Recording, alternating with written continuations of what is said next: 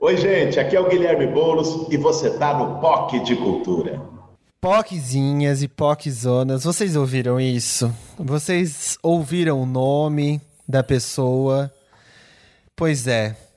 Agora, não só vocês têm um spoiler no card, nas na, na foto aí do, do episódio, como vocês têm o quê? O convidado se apresentando antes da gente. Muito chique, né? Muito chique. É uma coisa o quê? Refinada. Refinada. Pra segurar a audiência, né? Segurando a audiência, é, né? Também. uma coisa old radio, uma coisa assim. Filhos do rádio. Somos filhos do rádio. Tipo, você está ouvindo a 73 FM, aqueles. É, é, antes da gente começar, assim, eu estou extasiado ainda que esse episódio vai existir no Pocket de Cultura. A gente, a gente já deu um spoilerzinho que a gente tinha conseguido um convidado e tanto, e finalmente esse dia chegou. Tá?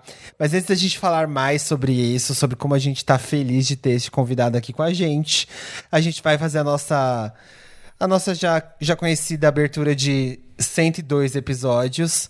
É, eu sou o Felipe. Eu sou o Caco, gente. Hilário! E eu sou o José. E este é o Pocket de, de Cultura. Cultura. Poc. Olá, novos ouvintes. Vem de vinheta! Vamos de vinheta! Cadê vinheta? roda a Cadê vinheta.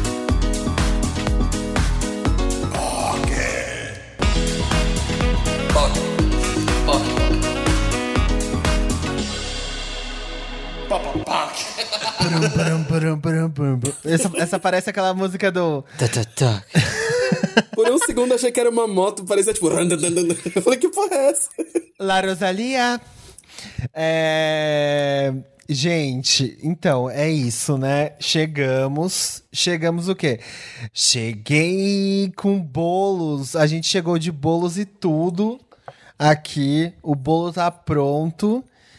A gente pra- esqueceu o bolo no nosso aniversário, mas trouxe o quê? Trouxe pra esse episódio. Ai, eu É. quero fazer todos os trocadilhos possíveis. Todos os trocadilhos hoje. possíveis. A gente chegou de Celtinha com bolos na mão pra avisar que Guilherme Bolos está no POC de Cultura desta semana.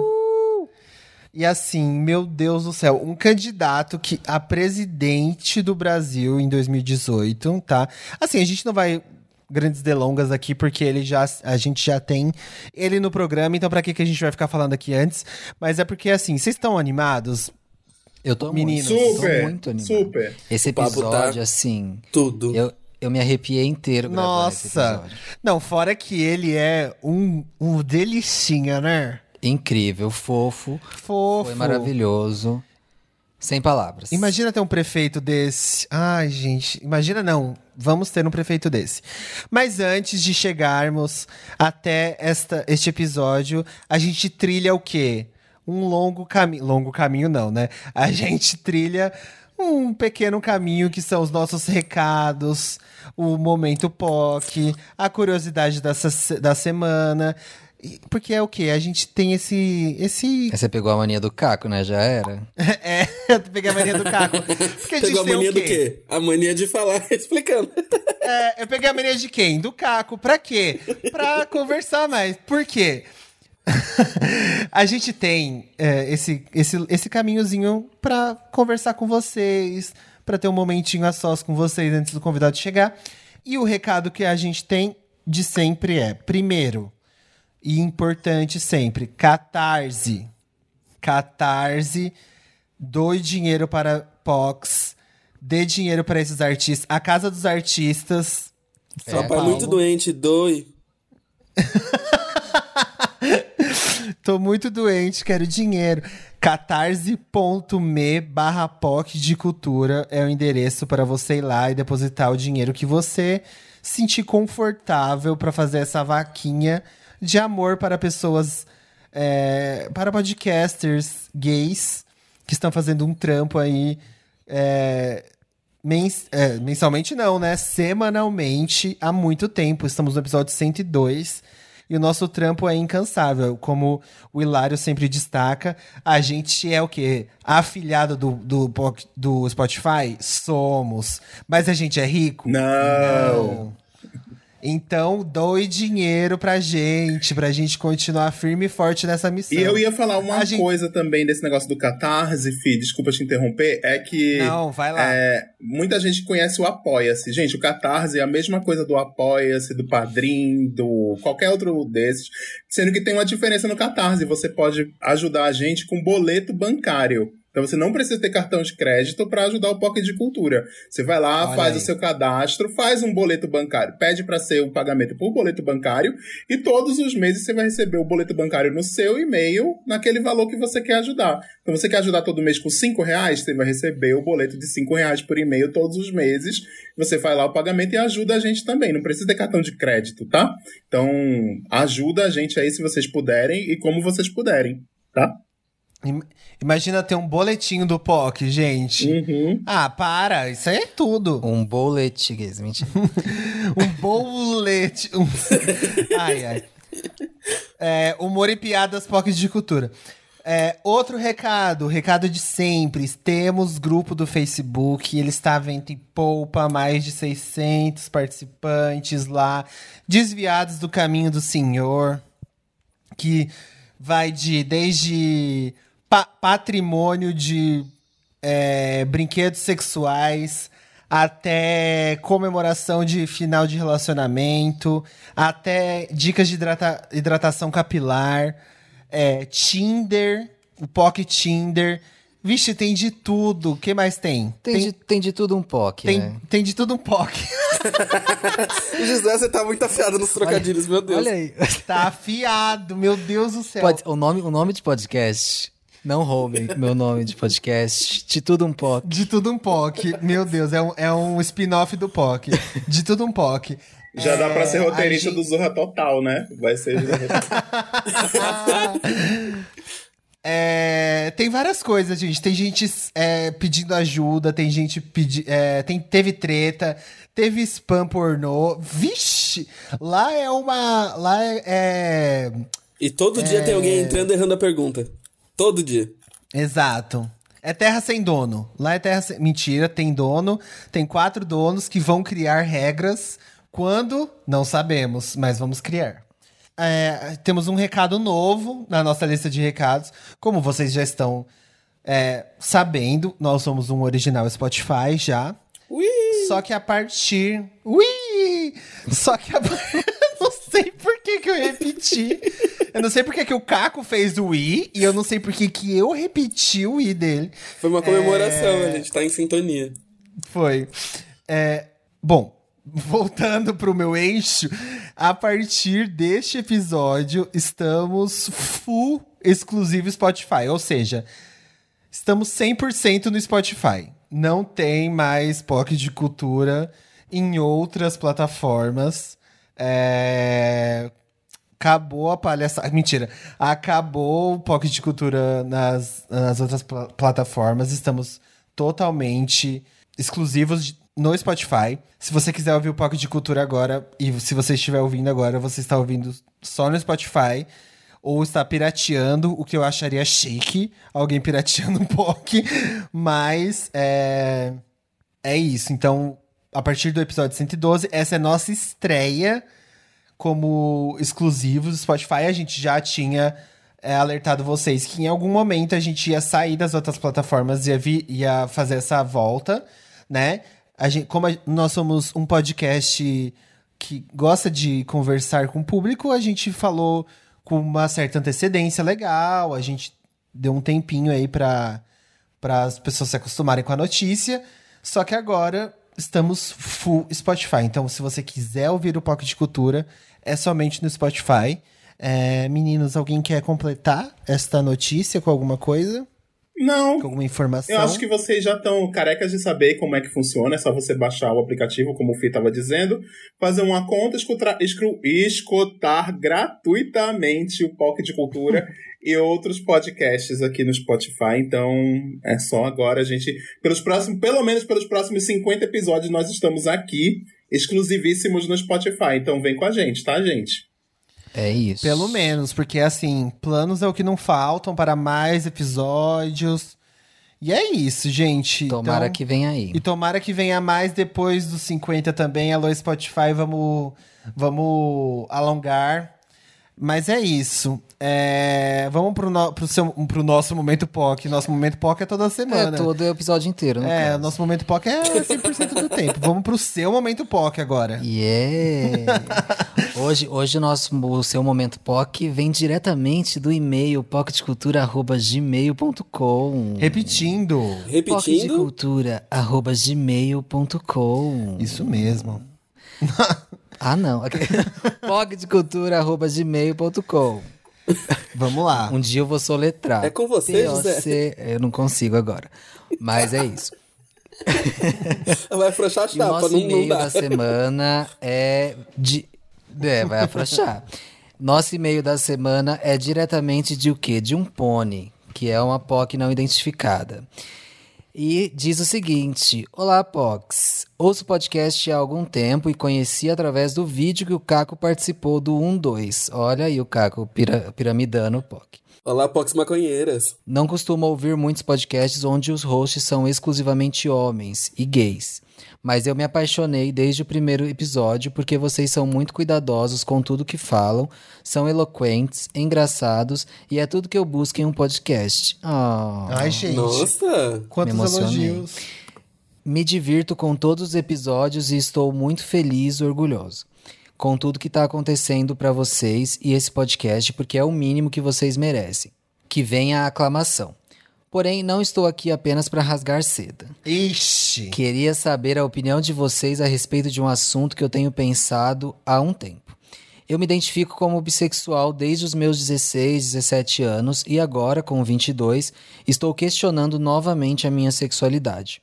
Já tem algum tempo que eu tenho percebido o meu crescente desinteresse em homens, principalmente para relações amorosas, e com um namoro duradouro com uma mulher, comecei a me perguntar se realmente gostei de homens ou se esse tempo todo eu estava tentando me enganar por querer ter algum tipo de aprovação masculina e ter algum lugar para onde fugir da lesbofobia. Gostaria de saber de vocês eh, se vocês já passaram por alguma coisa parecida com relação à sexualidade ou se talvez houver a oportunidade de chamar mulheres que se relacionam com mulheres para falar sobre isso. Seria muito legal. Acho que é isso, meninos. Muito obrigada por me inspirarem a cada novo episódio e por alegrarem minhas semanas na quarentena e nessa fase complicadíssima da vida de todo mundo. Sucesso demais e muito dinheiro na conta para vocês. Ai, amém. Inxalá! Tá, perfeito. Inxalá, muito perfeito. ouro. Eu amei. Perfeito. Eu amei. Mas, gente, ela tem uma Ai, eu questão amo. bem séria aí, não é pra gente dizer que ela é perfeita só, né? Não, lógico, Sim. lógico. Não, mas eu amei, eu amei, que- eu amei que ela, ela desejou muito dinheiro pra gente. Inxalá, muito ouro. Inxalá. Muito ouro. É. Então, infelizmente, a Bárbara, que é a nossa consultora de bi, não mora mais com a gente. Uhum. Senão eu já ia botar ela pra falar aqui. Como analista de BI, Mas- ela tinha o quê? Ela tinha local de fala. Na lista de BI. A analista de BI, eu amei. então, eu acho que eu não passei por esse momento, não. Na verdade, é tudo aquilo que vocês já sabem, né? De heterossexualidade compulsória e negar a homossexualidade a todo custo. É, desde o começo, eu, eu me assumi como uma pessoa bi, porém já sabendo que, que não era uma pessoa bi, eu achava que ser bi era uma maneira mais suave de ser, não ser hétero. Soft gay, né? Beleza, Soft você gay. não ser é. É, tal, talvez se eu for bi vai ficar mais, vai ser mais fácil, né? Mas aí, tipo, por pouco tempo depois eu já entendi como homossexual e eu desde então nunca tive nenhum questionamento a esse respeito. Eu imagino real que para mulheres isso seja bem diferente, porque essa relação do machismo e do relacionamento compulsório de heterossexualidade com mulheres é, é, é muito maior, né? Do que no caso de homens que se relacionam com outros homens. E realmente é um tema muito legal, a gente vai fazer sim sobre. Sim. Né? Eu tenho uma questão. Eu tenho uma questão sobre isso. Que eu, que eu tenho falado com, uma, com a Bárbara e com, com alguns amigos, e num grupo que tá o José, que ultimamente eu tenho questionado a minha homossexualidade Tan, tan, tan, tan. Nossa, Pra, que... tá. pra, pra. Porque eu tenho começado a me interessar. Não sei se sexualmente é o ponto pra falar, tá? É que ai- ainda pela quarentena eu não sei. Porque assim, eu precisaria talvez ir numa festa, começar a sair pra, pra começar a voltar a ficar com meninas. Mas eu talvez come, tenha- esteja começando a me interessar por mulheres, começar a, a olhar mulheres de outras formas. Não sei ainda se isso é um ponto de verdade, ok, tá? Mas eu tenho começado a conversar sobre isso, né, José? Yes. Tenho falado sobre isso. Não sei o quão real é, eu não sei se é uma coisa que vai, se eu não vou, não estou me, me saindo do armário aqui como bissexual, não é isso. Mas eu tenho começado a me questionar se eu não, não estou, não estava muito preso ao rótulo de gay desde sempre e não estava querendo só ficar nele quando eu poderia tentar voltar e tentar me me sei lá, experimentar. Então, assim, eu não sei, tá? É, eu acho que a gente pode sempre navegar aí pelo grande espectro da. A sexualidade é um, é um, um mar gigantesco. A gente, a gente que se limita muitas vezes. E eu nem digo, às vezes, muito pela preferência do gênero que a gente escolhe se relacionar, e mu- também muito pelo pelo o jeito que a gente escolhe se relacionar com as pessoas, né? Seja em posições, seja em escolhas, é, ativo, passivo, seja em. Ah, e tem tanta coisa que a gente às vezes se limita a fazer na, na, na parte sexual que, sei lá, é um mar gigantesco que a gente às vezes negligencia. E aí eu tô, eu tô, sei lá, eu, te- eu tenho me sentido estranho. é, e aí, mas é uma coisa que eu vou descobrir só quando eu voltar a ter uma vida social. Porque, quem não sabe, eu tenho um relacionamento aberto com José, então não estou falando de uma traição, estou falando de uma. é, ter uma vida social que eu possa ir numa festa e, sei lá, se eu me interessar por uma mulher, se eu me interessar por uma. Enfim. E aí eu ter um, um, um contato além, né? Ter um contato, tipo, um beijo, um, algo a mais, pra eu saber se realmente eu tenho interesse ou se é realmente só alguma coisa em mim. Eu não sei, não sei, tá, gente? Mas eu entendo essa, essa sua questão e eu não sei se eu respondi alguma coisa útil pra você, Ó, mas. eu também é tive isso. esse período. É, foi meu período foi mais ou menos próximo do seu, inclusive com 16 ou com 17 também. Eu acho que até comentei aqui já no episódio que, eu- que minha mãe vem pro Dia das Mães, eu acho que eu comentei um pouco disso. E eu comentei sobre uma possível descoberta também, que nem essa que o Fih teve, mas eu comentei uma parecida em algum episódio de POC que eu não vou lembrar qual que é. Mas, é assim, eu sinto que durante muito tempo, né, eu me, eu me envolvi com meninas, eu comecei a minha vida é, me envolvendo com meninas de início, mas meninos apareceram num caminho muito próximo também. É, só que foram diferentes graus de evolução, né? É, de, de, tipo, relação em, em relação às relações. Eu sinto que eu fui meio obrigado a, a, a afastar um pouco o lado das meninas da minha vida em função das pessoas terem uma leitura minha como um homem gay apenas, né? Então, assim, eu me considerava bissexual, mas a leitura que as pessoas tinham pra mim era como se, tipo, em termos de porcentagem, eu fosse lido muito mais gay do que bi. E isso me acompanhou durante muito, muito, muito, muito tempo. Eu cheguei a me envolver com uma menina no- é, na época da faculdade, no Juca, é, com 23 anos. Não chegou a dar em nada porque ela descobriu, inclusive, que né, eu me identificava como gay já. E ela descobriu, mas foi um negócio muito esquisito, porque, tipo, foi para além do crush, assim, sabe? Do tipo, tava um lance de, sei lá, marcar de se pegar e tal. É, foi uma coisa bem esquisita, inclusive. É, mas aconteceu e eu acho que assim, é um caminho normal às vezes que isso acontece. Eu acho que é só importante você estar ciente do que você tá fazendo em termos do que você quer mesmo de verdade. Porque muitas vezes a gente fica nessa do, ah, não, tem que escolher alguma coisa, tem que, tem que ir pra algum lado e tudo mais. E às vezes até por, por pressão social, eu acho que isso acaba sendo uma situação um pouco chata. Só presta atenção no que você quer, como você quer e como você se entende feliz de verdade.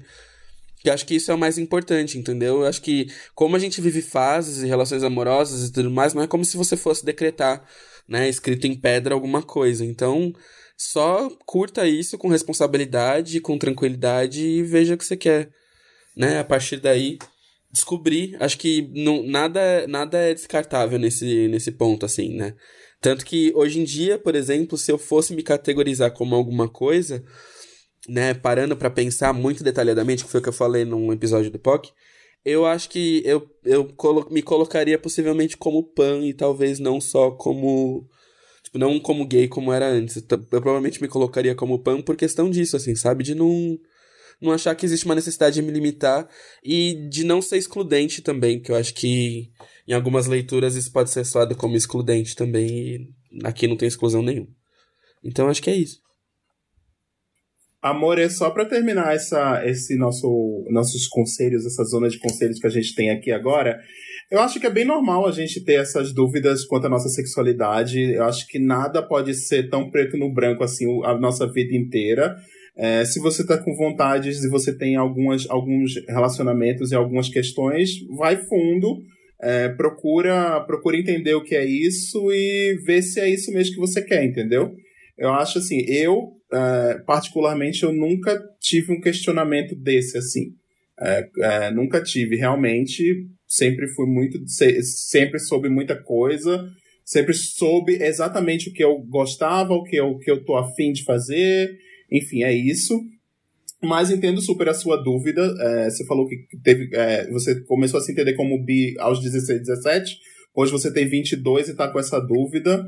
E eu posso te dizer uma coisa, é igual aquele poema brega lá do Pedro Bial, O Filtro Solar, que as pessoas que têm 60 são as, e têm dúvidas das coisas são as mais interessantes que ele já conheceu e conviveu. Então é por aí mesmo, a gente quem tem muitas certezas das, da vida e muitas certezas de tudo, às vezes não sabe de nada, entendeu? Então, vai. Eu acho que o ideal, na verdade, assim, a gente pode fazer assim, um episódio sobre com outra, com mulheres é, lésbicas, é, falando só elas, e até ceder o local de fala para elas, acho que isso seria incrível. A gente já fez um episódio onde a gente cedeu espaço para mulheres tomarem conta do episódio, que foi o episódio de Dia das Mulheres do ano passado. A gente pode até fazer isso de novo, acho que seria incrível.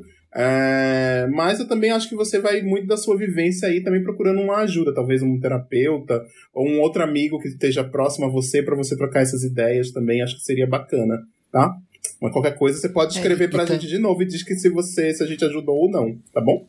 Arrasou, arrasou, amigo. Eu amei a, a, amei a referência ao poema do Pedro Bial. Eu, eu amo Usem esse poema. filtro solar. Sim. Do filtro solar. Aham. Uhum. Sim. E também pensando, só para terminar, é, nisso de que sexualidade é um espectro. E hoje a gente sabe muito mais sobre sexualidade do que se sabia há, sei lá, 10 anos atrás. É... Qual é a real necessidade de você botar um rótulo no que você é ou no que você sente, sabe? De, tipo, você bater um martelo, não, eu sou lésbica, não, eu sou bissexual. Eu acho que se você tá cada vez mais perdendo o interesse em homens, beleza, acho que deixa as coisas rolarem, aí, tipo, procure mais mulheres, mas se um é, dia. Com tanta pressa, Sim, né? se um se dia aparecer um, pressa, se um dia assim, aparecer né? um cara que você se interesse, tipo, não tem por que você falar, não, não vou ficar com esse cara porque eu é. sou lésbica agora. Sim. Né? Tipo, é deixar rolar, né? Com uma... Deixar o desejo falar, é. né? Contanto que seu desejo não seja Sim. matar alguém, eu tá mesmo, assim, certo. Eu, eu, perdi as contas de quantas vezes depois de ter me, tipo, me assumido oficialmente, né, como homem gay, ter gritado os quatro ventos que era isso mesmo, eu perdi as contas de quantas vezes eu beijei meninas e o quanto foi bom, e inclusive dos meus beijos preferidos da vida, dois deles são de meninas. Então, assim, não quer dizer muita coisa, sabe? Só vai. É isso. Vamos pra curiosidade é da isso. semana? Bora. Boras. E vamos de curiosidade da semana. Você não pode ser POC sem saber que a primeira pessoa abertamente LGBTQIAP+, a ocupar um cargo político no Brasil foi a Katia Tete em 1992. É, ela se tornou a primeira transexual a ser eleita vereadora na colônia do Piauí, no Piauí, e vice-prefeitura em 2004. Outro marco importante que a gente teve foi em 2006, quando Clodovil foi o primeiro deputado federal abertamente homossexual, Em 2008, a gente teve a Léo Crete assumindo a primeira, é, é, sendo a primeira, né, vereadora trans de Salvador, assumindo o cargo. Em 2010, a gente teve o João Willis, que foi o primeiro parlamentar ativista dos direitos LGBT no, na bancada. E em 2012 é eleito na cidade de Lins o Edgar Souza, o primeiro prefeito abertamente gay do país. Bacana, né? Bom, Poquezinhos e Poquezonas, hoje a gente vai conversar aqui. Você já, já tá sabendo aí que a gente já deu spoiler na semana. Com ele, Guilherme Boulos, nascido em São Paulo, professor, bacharel em filosofia, mestre em psiquiatria pela Faculdade de Medicina da USP, ativista, político e escritor brasileiro, filiado ao PSOL, membro da Coordenação Nacional do Movimento dos Trabalhadores Sem Teto, o MTST, candidato a presidente da República nas eleições de 2018 e agora candidato à Prefeitura de São Paulo, nossa querida São Paulo, terra da garoa. Ele, Poquezinhos e Poquezonas, Guilherme Boulos está aqui. Que honra, Boulos, que honra. Muito obrigado por topar participar do nosso podcast. Obrigado, Felipe. A honra é minha. Valeu pelo convite. Muito bom estar aqui com vocês hoje. Acho que faltou um adendo, né, no e-crush de todos nós. E porque, crush, assim, nosso é, crush. Sim, Super crush, não viu, amigo? Como. Nem, é, eu ia falar nem guindaste, mas aí a gente respeita, né? A gente nem guindaste aqui nessa dessa É verdade, Bolo, né? sinceramente, é viu? Eu mas, sei assim, que na é um nossa prazer... audiência também, né? É verdade. É um prazer enorme ter você aqui junto com a gente. É, eu acho que para quem acompanha o POC desde o começo, está ciente de que a nossa preocupação com política sempre aconteceu, desde os primeiros programas. A gente vem desenvolvendo um trabalho justamente para é, conscientizar uma, uma, é, uma, parte da população, né, trazendo cultura mesmo para um público mais jovem, um público da nossa faixa etária, e discutindo assuntos que são importantes. Então, assim, para a gente significa muito poder trazer você aqui, poder ter esse diálogo com você, porque no fim das contas é assim que a gente consegue também educar a nossa base e trazer coisas boas com parte do que a gente acredita. Então é um enorme prazer. Agradecer muito aí a, a acolhida, a receptividade. Eu acho que quem é, quer, enfim, ter um cargo público, quem quer ser eleito para qualquer coisa que seja, no mínimo, tem que ter a capacidade de dialogar, tem que ter a humildade de, de vir conversar nos espaços que sejam. Essa cultura de, de fugir do debate, de não ter debate, a gente viu em que que deu há dois anos atrás, em 2018, né? Sim. Elegeu essa figura que está aí para a presidência da República. Então, é, para mim, é, uma, é um, é um dever, mas aqui também é um prazer estar aqui com vocês dialogando. Antes, para gente, a gente começar, é, queria falar sobre um assunto que existe muito preconceito e desinformação, que é a respeito do movimento sem teto. Né? Inclusive, uma das piadas, entre aspas, que usam para te atacar é sobre você invadir casas. Né? Eu acho que vale você esclarecer para a galera o que é o movimento sem teto e por que ele é tão importante e necessário. Né? Zé, obrigado pela, pela tua questão. O nível de preconceito que tem contra, contra a luta por moradia, contra a luta do sem-teto, é uma coisa feroz no, no, Brasil. As pessoas falam, pô, o sem-teto, é, vem na imagem, já se cria a imagem, é um terrorista, é um vagabundo, Sim. é um aproveitador, é alguém que não quer trabalhar e quer tomar o que é dos outros. Essa foi a imagem que foi construída midiaticamente. E o que eu acho que as pessoas não conseguem enxergar é que o sem-teto, de verdade, está muito mais perto delas do que qualquer um possa imaginar. O sem-teto é a diarista, que recebe um salário e mesmo assim não consegue pagar o aluguel no final do mês. Sem-teto é o porteiro, né, que às vezes mora num barraco, na, numa área de risco. Né? O sem-teto é o motorista de Uber, que trabalha 12 horas no volante, no final do mês tem que escolher se paga as contas, se bota comida na mesa, se paga o aluguel. É, sem teto são pessoas reais, com histórias de vida, que trabalham e trabalham muito, mas que mesmo assim, essa é uma característica do, do, da nossa cidade, do nosso país, é, trabalhar no Brasil não é suficiente para poder viver com dignidade. É disso que nós estamos falando. E, e, e o que essas pessoas fazem é, é se organizar num movimento social, no caso o MTST, para lutar por, por que era um direito seu. Que se o, o poder público cumprisse o seu papel, é, nem precisaria ter, ter o movimento é, fazendo a sua luta, fazendo as suas ocupações. Aí vem uma questão. Ah, mas tudo bem, as pessoas podem até precisar e tal, mas está invadindo, está invadindo casas, está tomando. E nesse ponto, eu acho que a gente precisa é, explicar o que, que é a realidade do movimento. Porque tem gente que faz isso por má intenção, que joga as fake news sobre o movimento, mas tem gente também que não conhece. E por isso está aqui é uma oportunidade de poder explicar. O, o, o MTST, o movimento social, nunca invadiu a casa de ninguém. É, tá lá, vou pegar aqui sua casa, botar cinco pessoas dentro, não é isso.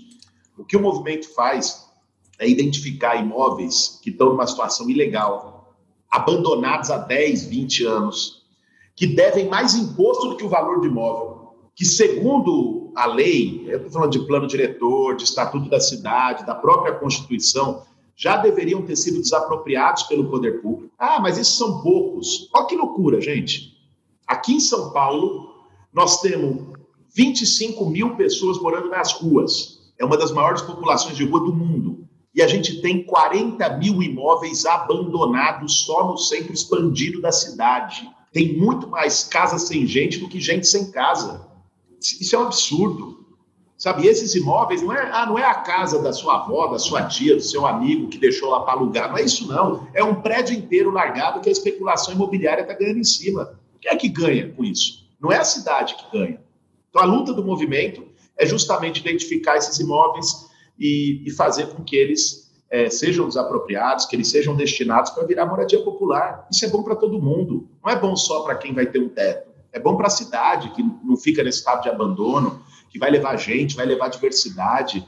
Então, é, é, essa, essa é a luta do movimento, é isso que eu defendo com muito orgulho nos últimos 20 anos, é, é também a minha luta, e, e, quero ser prefeito de São Paulo também para poder, é, tendo a caneta na mão, fazer, nesse caso, a lei ser cumprida, né? que não é cumprida muitas vezes pelo interesse de empreiteira, de grandes negócios imobiliários querendo ou não, esse, essas brincadeiras elas acabam que, criando um imaginário na cabeça das pessoas para gerar desinformação, né? A desinformação ela é criada desse jeito. É, essas brincadeiras elas vão criando na cabeça das pessoas uma eterna falsa imagem e, enfim, a gente, eu fui, eu fui criado numa família que vai acreditando nisso e aí vai passando para frente de geração em geração.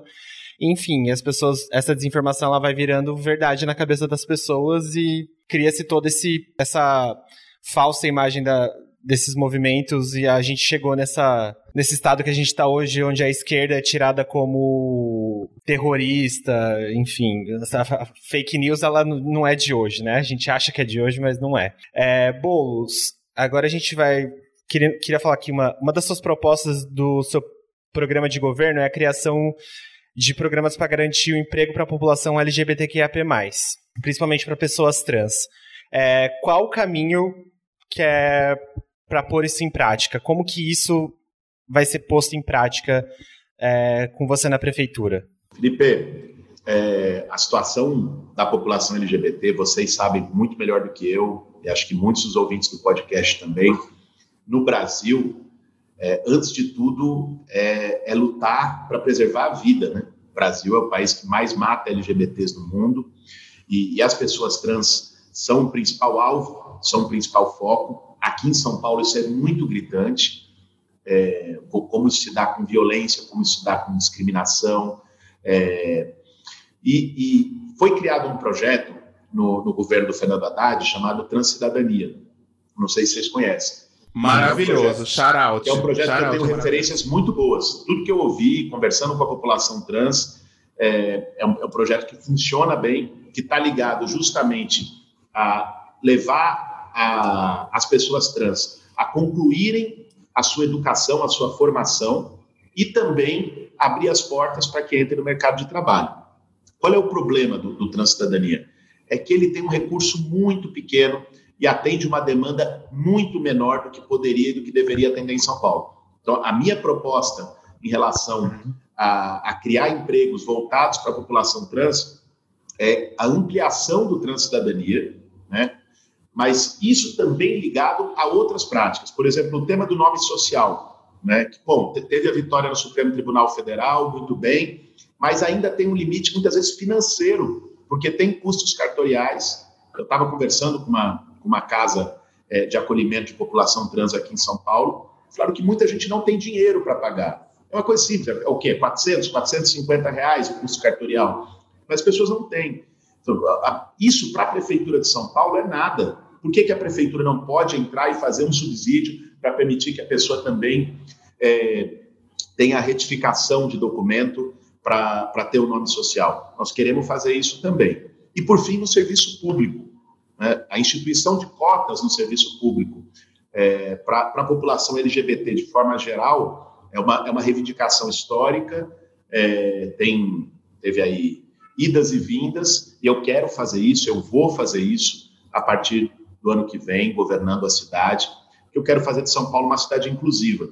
Eu acho que tem, tem uma coisa que está em jogo, que não é só as políticas públicas específicas. Nosso programa tem várias, é, tem o centro de referência é, é da, da, da, população LGBT, tem as políticas de moradia, que é uma parte que eu conheço um pouco mais até da própria vivência, voltada para a população LGBT. No MTST se criou um núcleo é, LGBT do movimento, de pessoas que foram expulsas, que estavam às vezes em situação de rua e foram para as ocupações do movimento se organizaram a partir dessa demanda. Essas pessoas me ensinaram muita coisa a respeito da política de habitação popular voltada para a população LGBT. Mas eu acho que tem uma outra coisa que é além das políticas públicas, sabe? É uma coisa de pensar o sentido do momento que a gente está vivendo.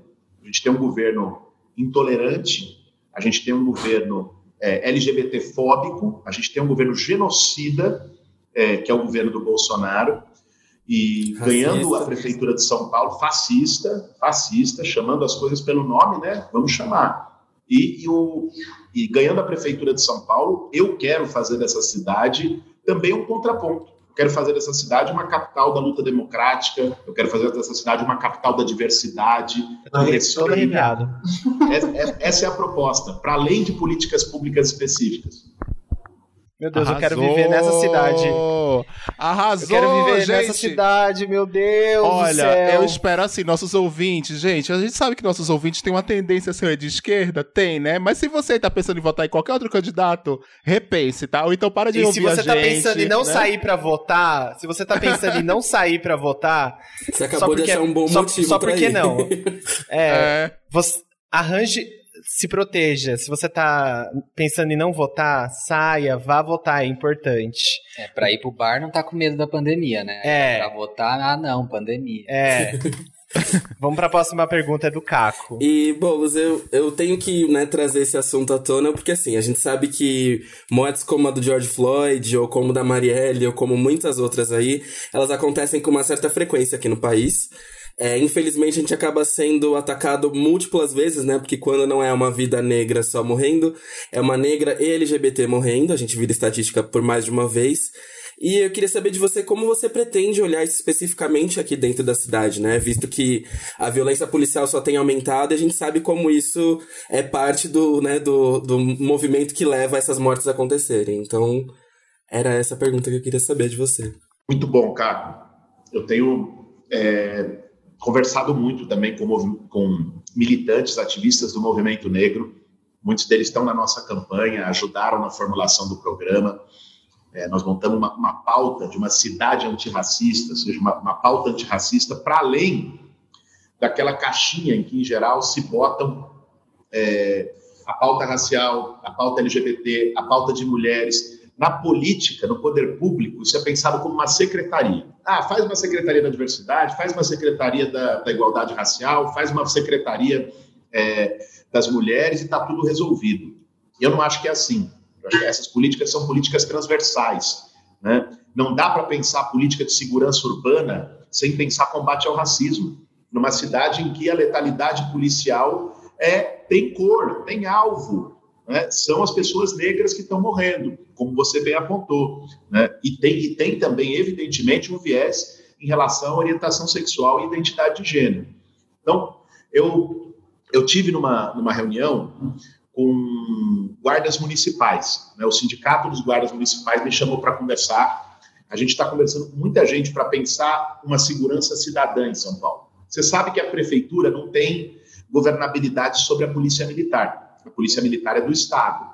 Sim. Mas é possível fazer em São Paulo, através da Guarda Civil, um exemplo de segurança cidadã e de policiamento comunitário. Eu acredito muito nisso e tem muita gente dentro da GCM que também acredita. Eu tenho certeza que um guarda municipal que arranca um cobertor de um morador de rua, muitas vezes negro, ele não faz isso com gosto. Um guarda municipal que corre atrás de um ambulante que está tentando levar comida para casa, muitas vezes um ambulante negro ou uma mulher negra, é, ele não faz isso com prazer. Isso é uma orientação de governo. Então, a guarda municipal no nosso governo não vai servir para arrancar cobertor de morador de rua e muito menos para agredir trabalhador na porta de uma estação que está vendendo alguma coisa. A, a nossa guarda vai ter uma formação forte em direitos humanos, né? nós vamos ter a escola da guarda, nós queremos e nós vamos colocar é, um debate antirracista, né? já na formação da escola da guarda, um debate é, sobre diversidade sexual, um debate sobre, sobre policiamento vinculado à comunidade. A guarda ela tem que atuar como, como um elemento de fortalecimento comunitário e não de repressão, não um elemento que gere medo para a comunidade que ela deve deveria defender. Então, nós não vamos poder ter, ter, governabilidade sobre a PM, mas como prefeito de São Paulo, a gente pode fazer um exemplo de vanguarda de como é possível um outro modelo de segurança pública, porque muitas vezes taxam a gente de utópico. Né? Ah, vai vir o bandido, vocês vão dar flores. Vocês já devem ter ouvido esse discurso, é um discurso que eles batem muitas vezes. Muitas vezes. Para legitimar, o, legitimar um modelo de segurança pública genocida.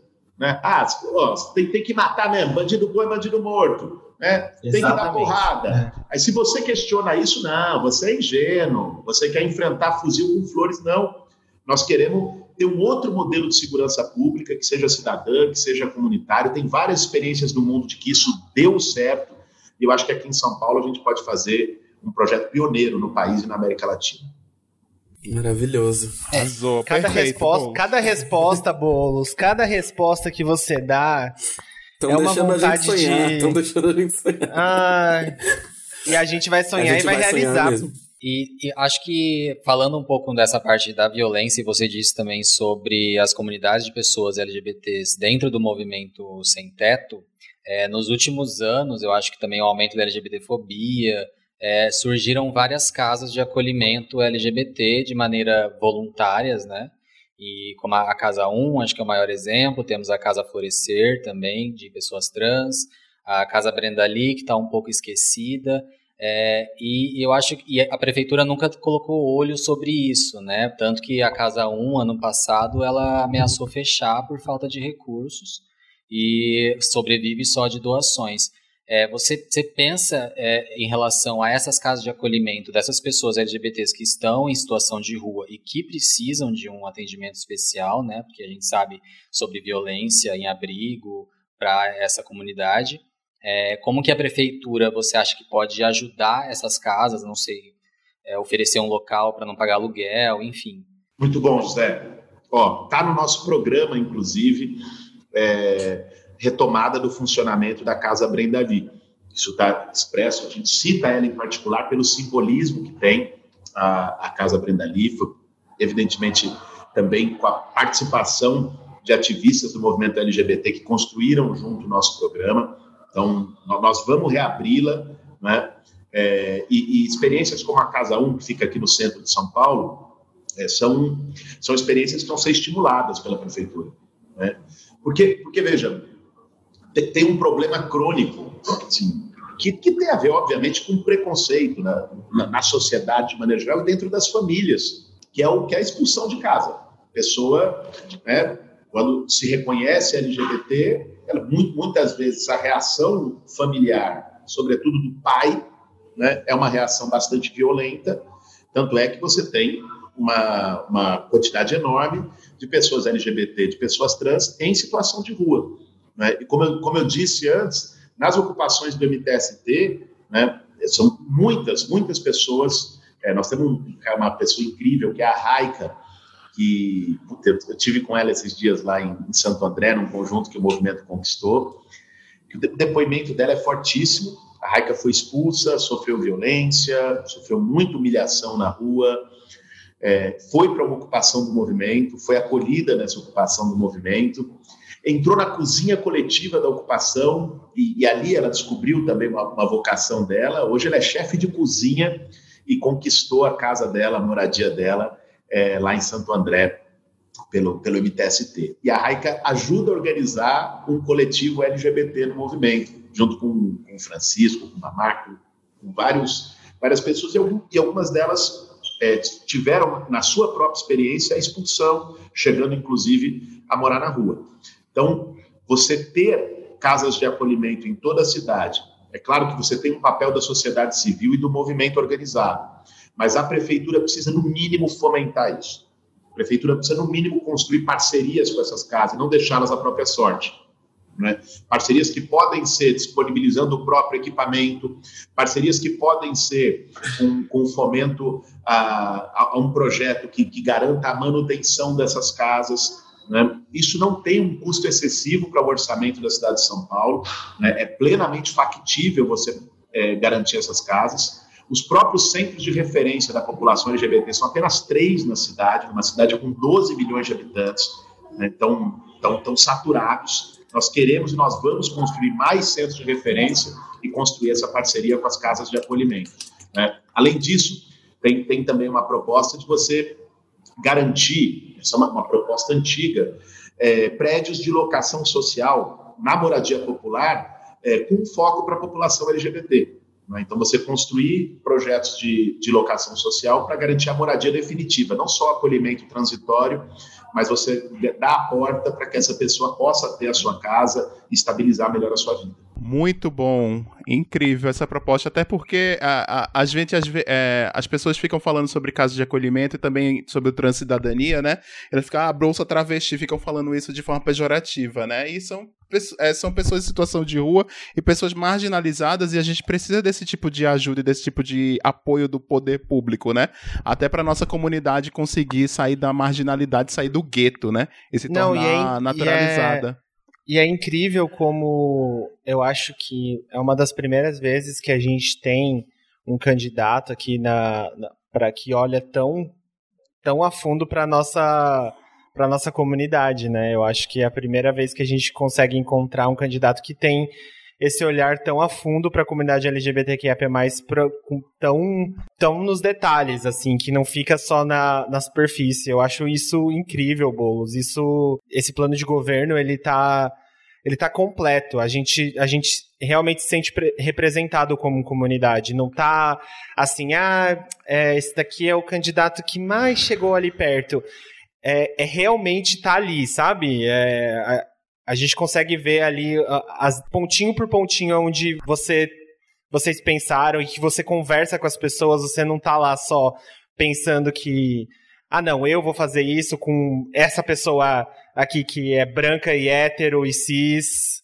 É, as pessoas que te rodeiam, te ajudam, vivem, passam pelas as coisas entendem. Isso é, isso é demais, isso é demais. Eu, eu tenho fé que a política daqui para frente seja parecida com o que você está fazendo agora. Eu tenho muita fé. Eu preciso ter essa fé, entendeu? nós temos, nós temos junto. Você sabe que você falou dessa coisa do programa.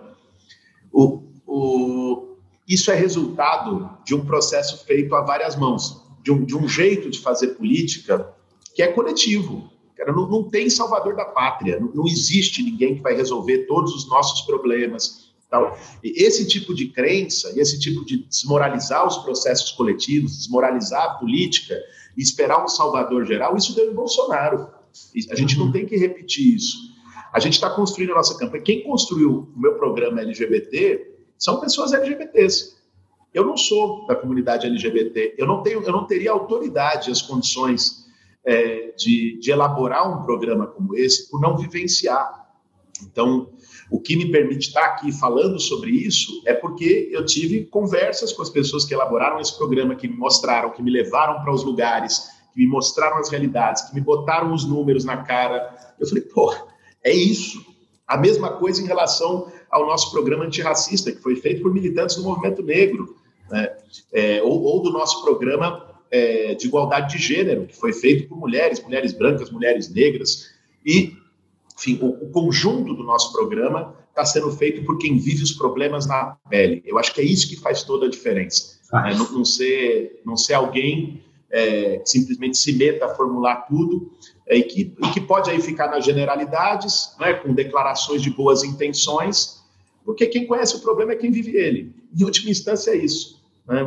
Inclusive no próprio território, né? Pensar, pô, quem conhece o problema da, da Zona Leste, do, do extremo de, de São Mateus, é quem vive lá. E se a gente quer fazer um governo que esteja conectado com a periferia, com as pessoas que vivem lá, nós vamos ter que ir lá e escutar essas pessoas e incorporar o que a gente escutou na forma de governar. Eu acredito muito nisso. Ó, eu vou te fazer uma pergunta que, é, que vai trazer o Bolsonaro pra roda, na verdade, tá? Que é que o Bolsonaro esse ano. O Bolsonaro esse ano, ele. Esse ano, ano passado, qualquer, qualquer momento ele tá tentando politizar tudo, né? Até o cafezinho que ele toma, ele tá tentando politizar ali e criar um fato político, um factoide né? A gente sabe disso, a gente acompanha.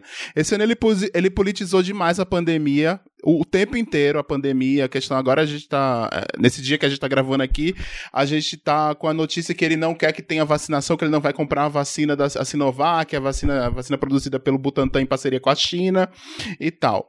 Então, e aqui em São Paulo a prefeitura Coronavac, acabou né? de, é, a, é, a Sinovac é o, é o laboratório. A, aqui em São Paulo o prefeito acabou de propor uma renda básica básica.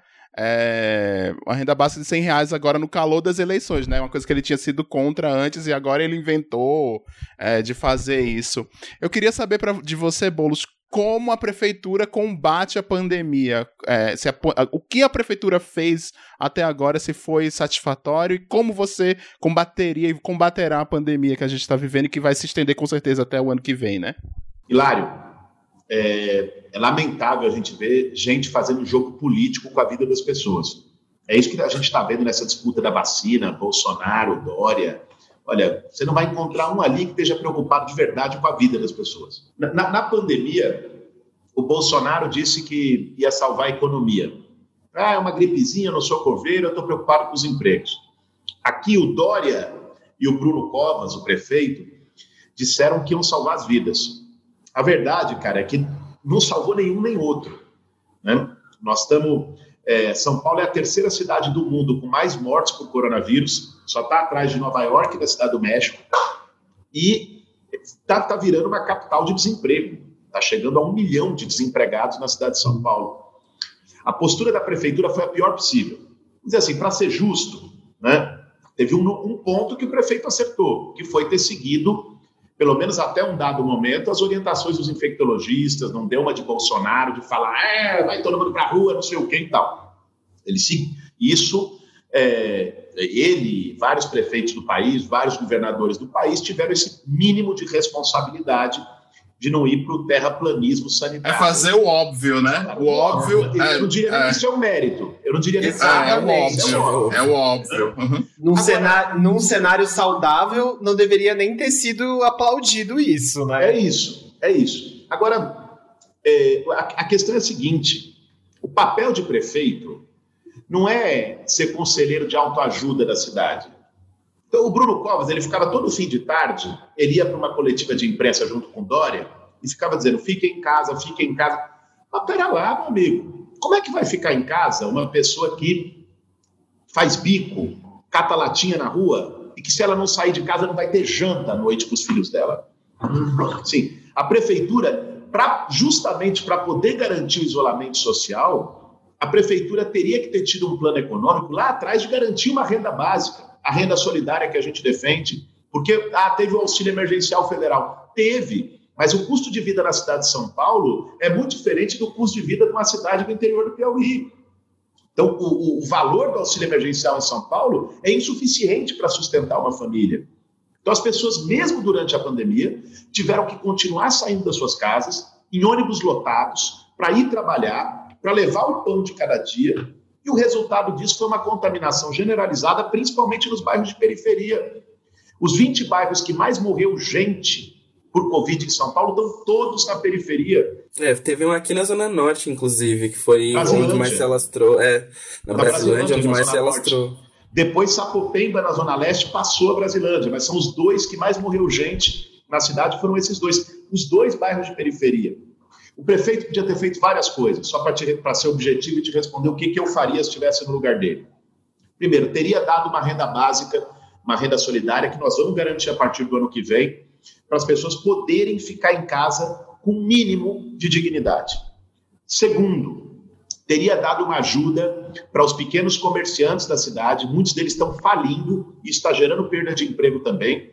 Por que, que os comerciantes foram fazer carreata para dizer que tinha que abrir, que o Bolsonaro estava certo? Porque eles viram uma vida toda de trabalho indo para o saco. Não sobrou nada. Então, assim, tinha que ter dado o um mínimo auxílio. Vários países do mundo deram apoio para pequeno comerciante, isentar IPTU durante a pandemia, um capital de giro. Tinha que ter feito isso.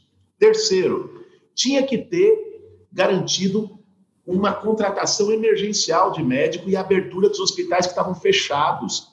É um absurdo que a gente tem 12 mil mortes na cidade de São Paulo e a gente tem o Hospital Sorocabana, que tem oito andares com um aberto. O Hospital da Brasilândia, inclusive, Caco, que você citou, que tem um hospital novo que só está com 12% dos leitos funcionando. O Hospital, Hermelino, o Hospital Menino Jesus, em Hermelino Matarazzo, na Zona Leste, fechado, no meio de uma pandemia. E tinha dinheiro para fazer isso. Não fez. Teve descaso em relação à vida das pessoas. E uma última ação, que eu, inclusive, entrei no Ministério Público junto com a Erundina, que foi a prefeitura deveria ter feito o que a prefeitura de Los Angeles fez, o que a prefeitura de Londres fez, o que a prefeitura de Praga fez, o que várias prefeituras do mundo fizeram, que era acolher os moradores de rua na rede hoteleira da cidade, em pequenos hotéis que estavam também as moscas e não assim, como é que você dizia? Fique em casa, fique em casa e quem não tem casa. E quem não tem sabe? casa. É. é. Então assim, a gente entrou com uma ação do Ministério Público e tal, e o Bruno Covas ignorou. O Ministério Público pediu para ele criar 8 mil vagas, ele criou 80 vagas, né? que não é nada para a população em situação de rua em São Paulo. Então, essas seriam pelo menos algumas das medidas que eu teria tomado na cidade é, para conter a pandemia e para apoiar socialmente as pessoas mais vulneráveis. Amém. Ufa. Vamos ver se. A, a partir de 1 de janeiro você faz, tá? A partir de 1 de janeiro você faz. A partir de 1 de janeiro. 1 de janeiro você faz, é isso aí. Vamos lá. Vai, vai fazer. É... Vamos que vamos. Vamos que vamos. O, o Boulos, a gente. Eu. Você, você é do Campo Limpo, né? Você mora no Campo Limpo, né? Eu tenho. Eu tenho família lá no Campo Limpo. Eu, eu cresci. A parte da minha infância inteira lá, inteira lá, estrada de, Cap... de Tapicirica. Onde, Felipe? Onde, onde que você cresceu lá? Na estrada de Tapicirica, ali ah, perto, perto do do Capelinha, do, da estação Capelinha. Sei, que legal. É... E aí eu queria, eu queria fazer duas perguntas em uma, assim, é um combo aqui, já que a gente está acabando as perguntas, acho que falta uma pergunta do Caio e outra do Hilário. É, eu queria perguntar com a, com a, a pandemia acabou aumentando a violência nas periferias. as minhas primas elas têm relatado que a violência acabou subindo. Como que vai ser o papel da prefeitura sobre violência, sobre esse aspecto da violência que é um grande fator para as pessoas na hora do voto, né? Existem promessas de, é, de, de sempre existem as promessas de ah nós vamos reforçar a polícia, mas a gente sabe que não é isso a resposta, a gente sabe que a resposta não é dar arma para a população, a gente sabe que as respostas nunca são as convencionais. E uma outra pergunta é: a prefeitura, um tempo atrás, estava dando ração, queria dar, queria dar ração para esco as escolas públicas, para as crianças né, comerem na, nas escolas públicas. Como vai ser, como que está no seu plano de governo para alimentação é, de crianças nas escolas públicas? Se tem um plano para alimentos orgânicos e enfim? Vamos lá. É, primeiro, so, sobre o combate à violência na cidade, Felipe, assim, a Guarda Municipal pode e deve ter um papel importante, vai ter no nosso governo, que é o policiamento comunitário. Eu acredito muito nisso. Quando, quando os agentes de segurança estão integrados na comunidade, quando eles conhecem, as pessoas se conhecem, sabem por ouvir dos próprios moradores onde são as regiões mais críticas, onde uma pessoa que sai para trabalhar cedo é assaltada, em qual ponto de ônibus. E isso significa também melhorar a iluminação pública numa região. Isso significa ter um policiamento mais forte, mais ostensivo naquela região. Né? É, sim, é, é isso. não é simplesmente chegar lá, é bomba, é tiro, é porrada, é, bala, tira primeiro, depois pergunta quem é. Esse, esse modelo é um modelo desumano, é um modelo que, enfim, não existe mais em nenhuma parte do mundo, né? e o Brasil carrega essa herança da ditadura militar. Eu acredito muito, eu quero, estou muito animado para fazer de São Paulo um exemplo de segurança cidadã e de policiamento comunitário. Estou com gente muito boa que pensa isso, que já fez isso, que está ajudando no nosso programa. É, eu acho que vai dar, vai dar muito certo. Vai ser um exemplo muito legal. Sobre a questão da alimentação escolar, é, nós estamos com um plano muito ousado, Felipe. Pouca gente sabe, se o pessoal pensa de São Paulo, Arranha-Céu, Centro, Avenida Paulista, um terço, da, um terço da área de São Paulo é rural, é agrícola, né? que é sobretudo ali Marcilac, no extremo sul, e, e partes de alguns bairros, como Parelheiros, como São Mateus, como Cidade Tiradentes, que tem áreas rurais.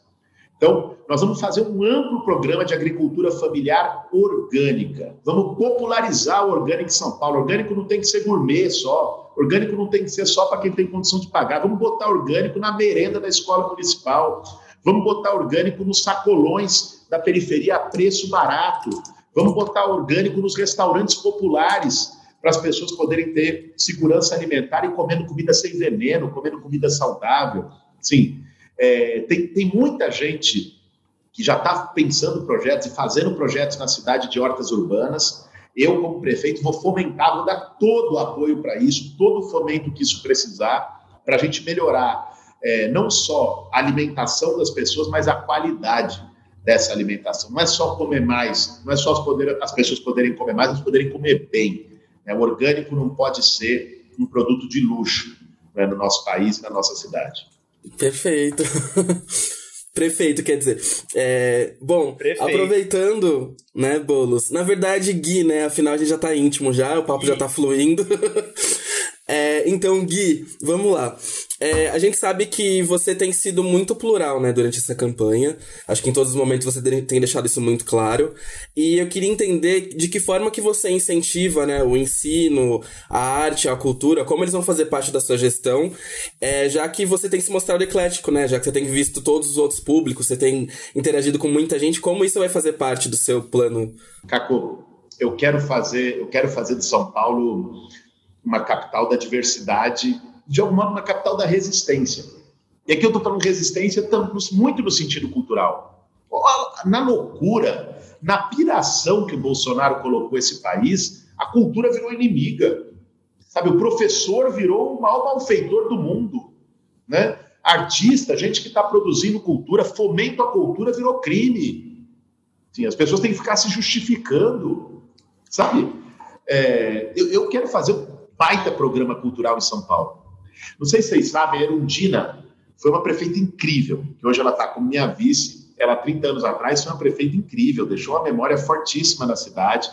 E um dos pontos mais importantes da gestão dela foi a cultura. A Marilena Chauí foi a secretária de cultura dela. É, ela fez bibliotecas ônibus, bibliotecas itinerantes em ônibus adaptados na cidade. Ela criou casas de cultura nos bairros mais periféricos da cidade, fomentando. Hoje essas casas de cultura estão sucateadas, com orçamento zerado, nós vamos recuperar as casas de cultura. Depois surgiu programas muito bons de incentivo à cultura, como o VAI e a Lei de Fomento às Periferias. Sim. Porque, vê só, papel da prefeitura não é criar cultura.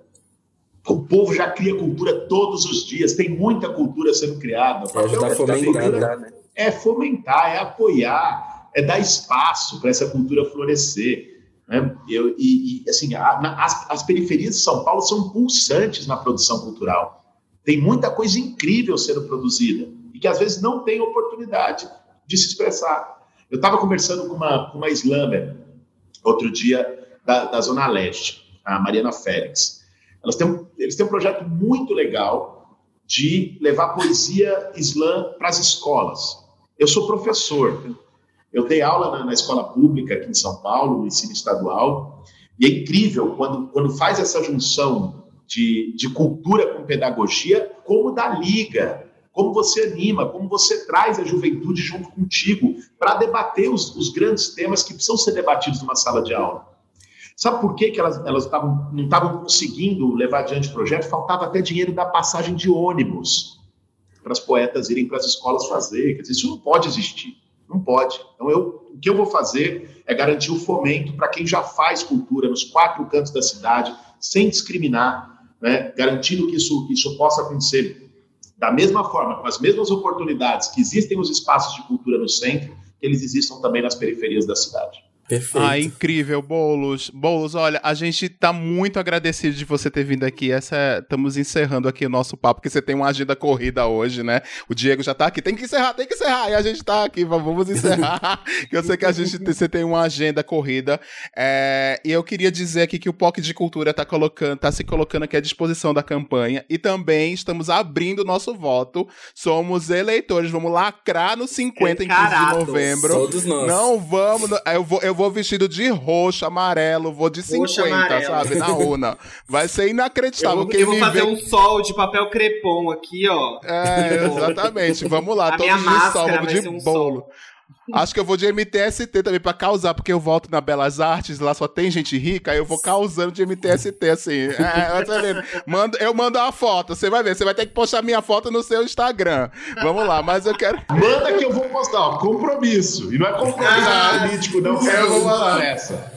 A gente vai mandar mesmo, hein? Aí, ó, a última pergunta para encerrar aqui é no dia 1 de janeiro de 2021, você é eleito, eu tô todo arrepiado, olha. Você entrando no, no, edifício, no edifício Matarazzo, qual é a primeira coisa que você ia fazer quando você chegasse lá naquela prefeitura? Vai, que você Ou vai. o primeiro fazer... ato, o primeiro ato que você vai fazer assim, que você. O, o primeiro ato vai ser. Foi a Erundina que me sugeriu, eu já topei, já tô até com aula marcada com ela Vai ser a gente fazer um grande forró naquele viaduto do chá.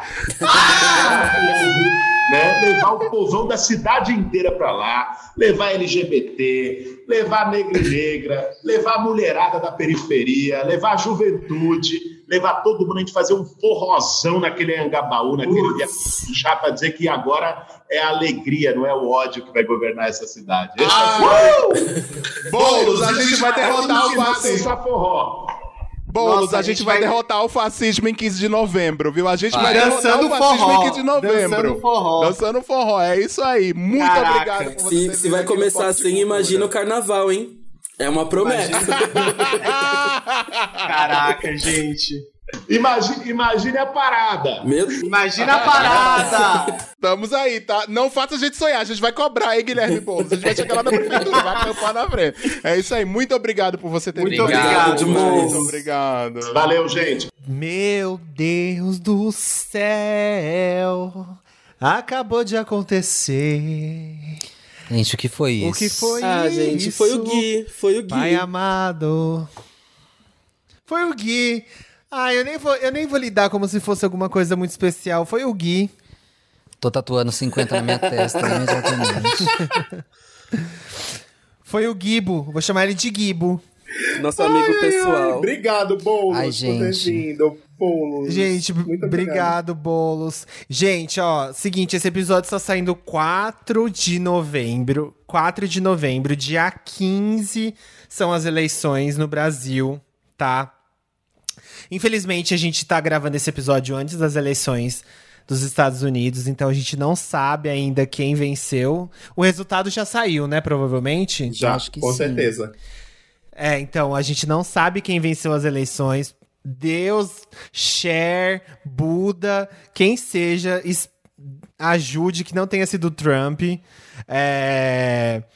Mas aí a gente tá nessa esperança aí, então a gente não sabe quem venceu. Mas você que está aí ouvindo o POC é, tem a obrigação de votar em alguém progressista nessa eleição. Então, assim, ó, a gente vai falar mais disso lá no final do POC. Mas já fica aí a dica que depois de ouvir esse episódio de... incrível, né? Não tem como não levantar dessa cadeira e procurar alguém incrível para voltar. Agora vamos pro nosso quadro, o cospe ou engole. Quem começa o cospe ou engole dessa semana? É, gente, então vou começar pelo meu cospe. Eu vou colocar aqui que o meu cospe é o seguinte: eu vou parar de dar cospe no Bolsonaro. Não dá. Não tem uma coisa que esse homem faça que seja boa, então eu não vou ficar aqui dando palco pro Bolsonaro. Decidi, Vamos, gente. vamos, vamos instituir, vamos instituir um cospe. Cospe fixo pra falar do fixo, Bolsonaro. todo. É um cospe fixo, gente. um cospe- Toda semana um cospe. Pronto, é um cospe fixo do Bolsonaro, é isso. Eu não vou, porque senão, toda semana eu tô colocando o nome desse homem na minha boca. Eu não quero, não, gente. Sabe? Nem vale a pena. Pelo amor de Deus, se ainda fosse um gato, mas nem gato ele é. Sabe? Ainda tem essa, A sabe? Michelle não acha então, esse isso, é meu, tá? Meu cospe. ah, meu amor. Ah, eu tenho certeza Ai. que ela acha ele feio. Não, não é possível. É, eu, eu ia fazer uma, uma Ah, piada muito, sei. muito engeísta aqui, não ia dar certo. Então eu vou ficar calado, eu vou dizer assim: meu cospe é que eu não vou dar mais cospe no Bolsonaro. É isso, essa é a minha vibe aqui. E o meu engole, meu engole é um engole duplo, que é 30 anos, foram es- esses dias agora, se comemorou os 30 anos da MTV Brasil, a clássica, classicona, né? MTV Brasil lá, colocou tantos talentos aí na nossa TV, Zeca Camargo, Astrid Fontinelli, Sabrina Parlatore, Sa Sara Oliveira, Didi Wagner, enfim, uma lista infindável de pessoas. Marina, Marina Persson, enfim. E, e, e foram 30 anos, então, meu shout aqui pra MTV, porque a MTV formou meu caráter junto com o SBT, o SBT dos anos 90, tá? Não esse SBT de agora. e, eu- e teve uma notícia essa semana também que eles vão lançar, os donos do canal que compraram, né? A frequência da MTV da Abril, eles vão lançar um novo canal inspirado no que foi a MTV, que se chama Loading. É, tá vindo aí. Vamos ver o que, é que vai ser do Loading, né? É isso, esse é o meu engole. O meu cospe, ele é o seguinte, eu, eu sempre, meus cospes todos é pra falar mal do capitalismo, né? Ainda mais agora na pandemia, que é uma notícia que saiu essas semanas por aí, que é apesar de bancar custos e trabalhar além da jornada, o trabalhador vê aumento da produtividade no home office. Ah, que incrível, né? É, um é uma notícia exaltando isso, falar, olha que legal, as pessoas estão trabalhando mais no home office. E o outro é, as empre é a gente comparar com os milhões de desempregados que, acon- que estão aí, né? Sim. Que a pandemia trouxe vários desempregos. É, o home office fez com que as empresas gastem menos, porque não tem mais custos físicos, né? Quem tá bancando a nossa energia é a gente, quem tá bancando a nossa internet é a gente, sem receber a mais por isso e muitas vezes recebendo menos. Então, é, crise para quem, não é mesmo? Enfim, é, vamos acabar com o capitalismo e o meu engole é o livro do Chico Felite, Ricardo Ivânia. Chico Felite que a gente entrevistou no episódio 97, tá um episódio incrível. O livro Ricardo Ivânia, que a gente falou bastante no episódio, é finalista do Prêmio Jabuti, que é simplesmente uma das maiores premiações de escrita nacional. É, então, fiquei muito feliz de, desse conteúdo ser um conteúdo LGBTQIAP+, né? Tá concorrendo aí e ser finalista para ganhar o prêmio. Arrasou, Chico. Parabéns. Arrasou, Chico. É, bom, gente, eu tenho. Eu tenho. Eu tenho dois. Eu tenho dois cospes que, na verdade. Um é bem. É bem no meu nível. Cospe traquinas. é, é, engole traquinas Never verde forget. e sorvete, sorvete do WhatsApp. É que assim, tem um vídeo. No, a gente entrou em novembro, então a gente já pode começar a falar de Natal. Tem um vídeo de um lanche sendo feito no Twitter, aí que tá viralizando no Twitter, de um cara fazendo um lanche gigantesco. Lindo, lindo, maravilhoso. Assim, é um pouco exagerado? Sim, gigantesco, com muito bacon, com muito queijo, cheddar, maravilhoso, gigantesco. Só que aí no final, o cara me coloca uva passa no lanche. Vocês entendem a problemática desse vídeo? Ah, eu, Eu adoro uva passa no sanduíche, fio. Eu adoro. Você que Ah, tá não, errado aí. sinceramente. É. Sinceramente. No hambúrguer? Não tem por que colocar Não, uva no, passa no, no nas hambúrguer coisas. mais, mas assim, a gente pelo tá um chegando... gostinho agridoce, uma surpresa a cada mordida, tem sua intenção. Não. Naquele momento. Ó, a gente tá chegando naquele momento do ano que é aquele momento da uva passa. E eu sou sim dessas pessoas que reclamam de uva passa. Eu não me importo se você vai falar assim. Ai. A gente tem que parar de falar de uva passa. Não come uva passa. Se eu estou num lanche e eu sinto uma mordida de uva passa, o meu ano acaba. Entendeu? Drama. Que horror. Então eu, Eu amo, pois eu sou a pessoa. A gente vai passar um Réveillon Natal junto, eu vou levar tudo de uva passa. Tá Nossa, uva passa eu- e. Lari- eu e Lari É vamos aí. Pois Sambar eu não vou passa. comer. Ah, exatamente. Gente, pois eu não vou comer um prato, eu vou passar é fome nesse ano novo. Ó, eu, eu, tal qual o Hilário, eu vou deixar o meu cospe fixo para uva passa daqui até dezembro. É, mas, ah, tirando agora o meu cospe um pouco fútil perto das notícias que vocês deixaram aqui, eu vou atacar o russomano, aproveitar que a gente tá nesse episódio. Que o russomano, ele é um pouco desesperado, né? Ih, Porque, ele, assim, vai tá perder- terceira- ele vai pedir direito de resposta, hein? No POC. Vai ser incrível isso, imagina. Ai, ele que vai pedir direito de resposta na, com aquelas máscara transparente dele, que na hora que espirra mostra todos os catarros na. É, ele é um pouco desesperado, porque ele tá na terceira eleição seguida dele, que ele não consegue nada, né? E aí, ele tá atacando o Boulos, o nosso Gui. O o Gui. O Guibo. é, falando que o- a, a caixa de supermercado que ele atacou é, lá naquele, naquele famoso vídeo, é uma contratada do Boulos, não sei o que lá, Ah, pra pronto. atacar ele, não sei o que. Eu vou, eu vou ler o tweet do Boulos que saiu no dia 30 de outubro, que é. Russomano disse em entrevista que Cleide, caixa de supermercado que ele humilhou, teria sido contratada por mim para falar, falar mal dele. Só mostra que seu problema não é só político, é de caráter. Foi pro vale tudo porque está com medo do nosso crescimento e da onda da virada. Sim. Russomano, você vai perder essa eleição, o Boulos vai ganhar e você vai ficar aí humilhado com aquela foto daquela máscara horrenda que te deixa com uma cara mais plastificada que você já tem. E é isso, tá bom? É, você parece uma uva passa gigantesca. É. Sem ofensa às pessoas que gostam de uva passa, tá bom? Aí eu só queria dar um, um engole rapidinho, bem rápido mesmo. Eu queria dar um engole pra entrevista da Mariah Ah, é Carey pra Oprah entrevista. na Apple TV. A entrevista está magnífica, sim, magnífica, magnífica, magnífica. É tudo de bom. É, a entrevista é muito bonita. A Mariah Carey desce de um topo que as pessoas colocam ela como uma diva intocável para um ser humano totalmente é, relacionável, assim. E a Mariah Carey já passou por muita merda na vida, a maioria das pessoas não sabem. O José mesmo falou assim: ah, eu tenho uma impressão de que a Mariah Carey é uma pessoa que tenta o tempo todo ser perfeita, não sei o quê. Mas é porque a Mariah Carey já passou por muita merda na vida e tudo que ela passou. Ela é um grande registro do que a mídia faz com os artistas, a mídia e a indústria faz com os artistas. Ela e a Britney são, né, bons exemplos disso. E, enfim, é uma. Se você tem Apple TV. Você procurar assiste, também o nome da tá entrevista no muito foda. YouTube. eu sei que não é recomendável, mas enfim. é, você também acha. eu assisti boa parte É dela no, no YouTube. Bom, agora vamos lá pro meu cospe engole. O meu engole é que eu estou aqui anunciando uma nova era do meu canal. Meu canal voltou a ter vida. E nada mais justo do que nessa nova era eu contar pra vocês em primeira mão o que vai sair. Na verdade, não vai ser em primeira mão, por quê? Porque já vai ter saído antes desse episódio, mas foda-se, eu vou falar mesmo assim. É, eu tô agora entrevistando pessoas sobre processo criativo e criação de seus trabalhos na internet. E é um bate-papo super legal que vai rolar daqui pra frente com algumas pessoas da internet. Em breve terei os meus boiolas lá, a gente ficou de gravar, mas ainda não gravamos. Mas sim, teremos É tipo a Oprah com a Mariah.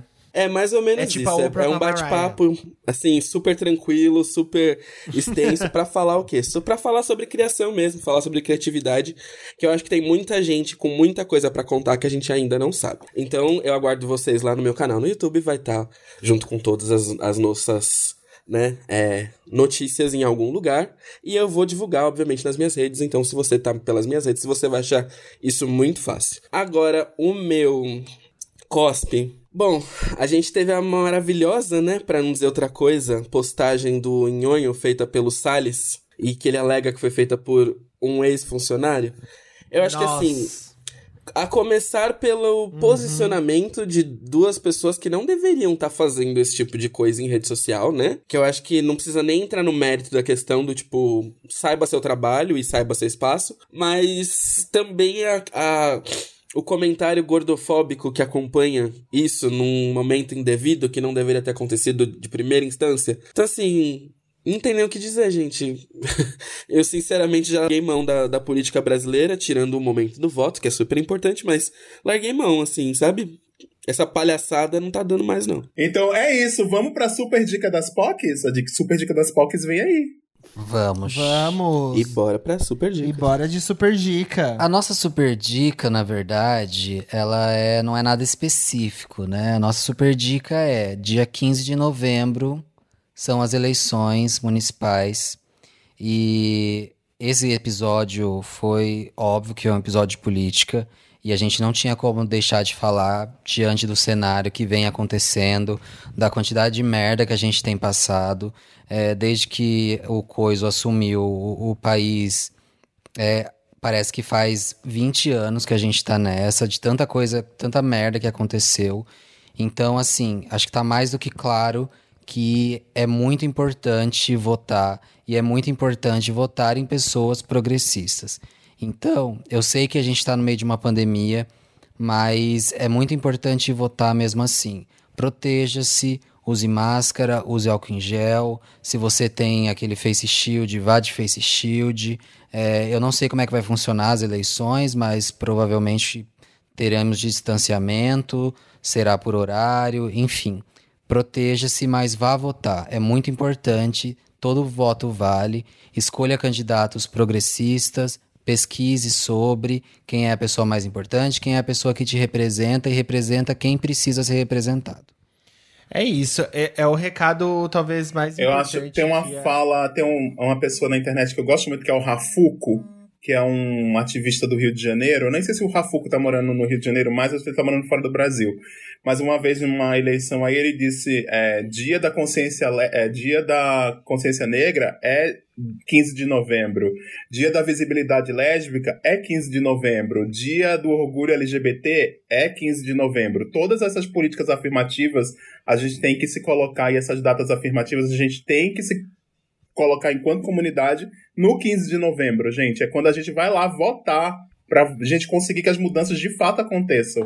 A gente pode ficar Sim. o tempo inteiro falando na internet sobre, militando, etc. Mas é só a política, essa aí dessas pessoas que estão lá votando é, na Câmara dos Vereadores, na Prefeitura, no Congresso, na Presidência da República, onde quer que seja, é que faz a diferença mesmo, é que consegue mudar essas coisas de uma forma rápida e concreta. É, porque a gente pode passar Exatamente. anos e anos aqui militando e falando coisas e as coisas não mudarem de forma alguma. Então a gente tem que lembrar disso Sim. sempre, lembrar disso o tempo inteiro, tá? Então 15 de Exatamente. novembro, todo eu mundo que- lá.